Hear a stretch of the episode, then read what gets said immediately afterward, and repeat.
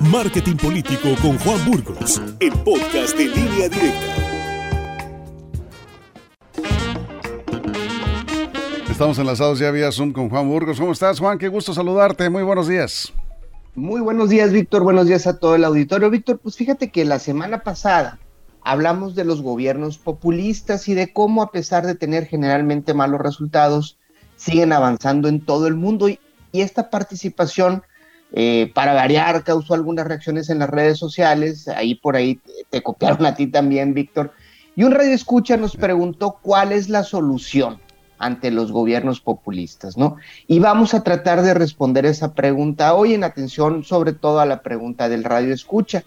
Primero, eh, vamos a hacer una recapitulación de lo que dijimos la semana pasada. Eh, un gobierno populista puede ser de derecha o de izquierda. Tenemos casos de gobiernos populistas de derecha, como el de Donald Trump o el de Jair Bolsonaro en Brasil, y gobiernos populistas de izquierda como el de López Obrador, aunque quizás algunas personas digan que no es de izquierda, el de Alberto Fernández de Argentina o el que va a iniciar ahora en Colombia, Gustavo Petro. El populismo realmente es una forma de comunicar donde el diagnóstico es correcto, es decir, señalan cosas que sí están mal en, en el país, pero las soluciones que proponen son simplistas y el discurso se basa en explicar cómo otros son los responsables realmente de los errores que actualmente se cometen. ese es el, el, el, resumen del populismo. Entonces, ¿cuál es la solución ante esto?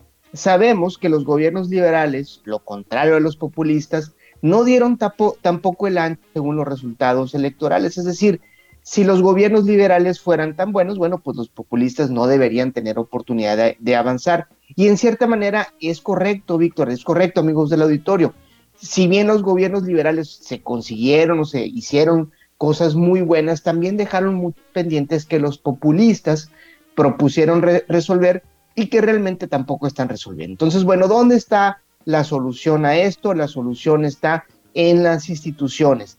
Y lo interesante es que estamos viendo gobiernos altamente institucionalizados como el de Estados Unidos, el de Reino Unido o Francia, que le están dando la vuelta a esta ola populista. Por ejemplo, en Estados Unidos vimos cómo después de un periodo de cuatro años, el electorado a través de las instituciones electorales, a través de las instituciones de justicia, decidió sacar a Trump de la Casa, de la casa Blanca.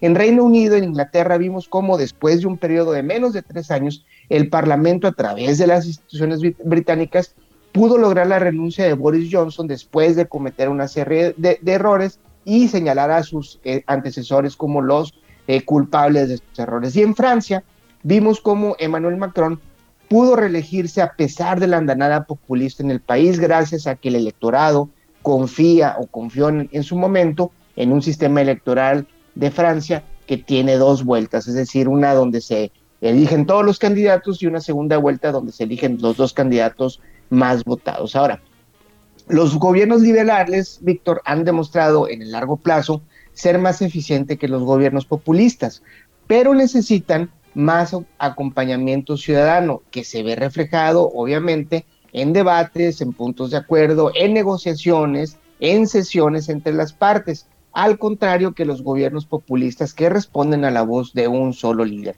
Y esto, eh, Víctor, amigos del auditorio, y respondiendo a la pregunta del radio escucha, se logra únicamente fortaleciendo el esquema institucional de los países que incluye, entre muchas cosas, una relación sociedad, partidos políticos sana y fuerte, que en resumen lo que quiere decir es una real separación de poderes y una real importancia y respeto del voto ciudadano.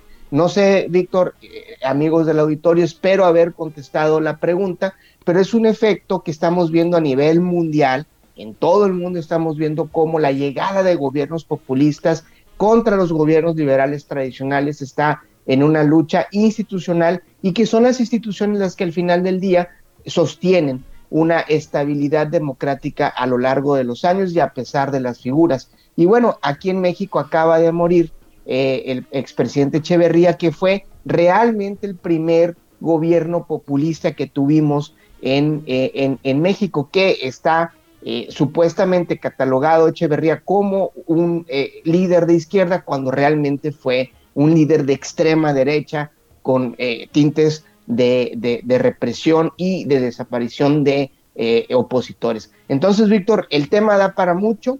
Amigos del auditorio, cualquier cosa que puedan aportar en la discusión, estamos a sus órdenes aquí, escuchándonos a través de las redes sociales. Por favor, tus redes, Juan. Mis redes sociales para cualquier seguimiento de este tema que da para mucho, como digo, son eh, arroba Juan Burgos en Twitter, facebook.com diagonal Juan Burgos en Facebook y eh, en mi correo electrónico que es juansburgos arroba gmail.com. Aquí te preguntan, eh, ¿te refieres al populismo de derecha o al populismo de izquierda?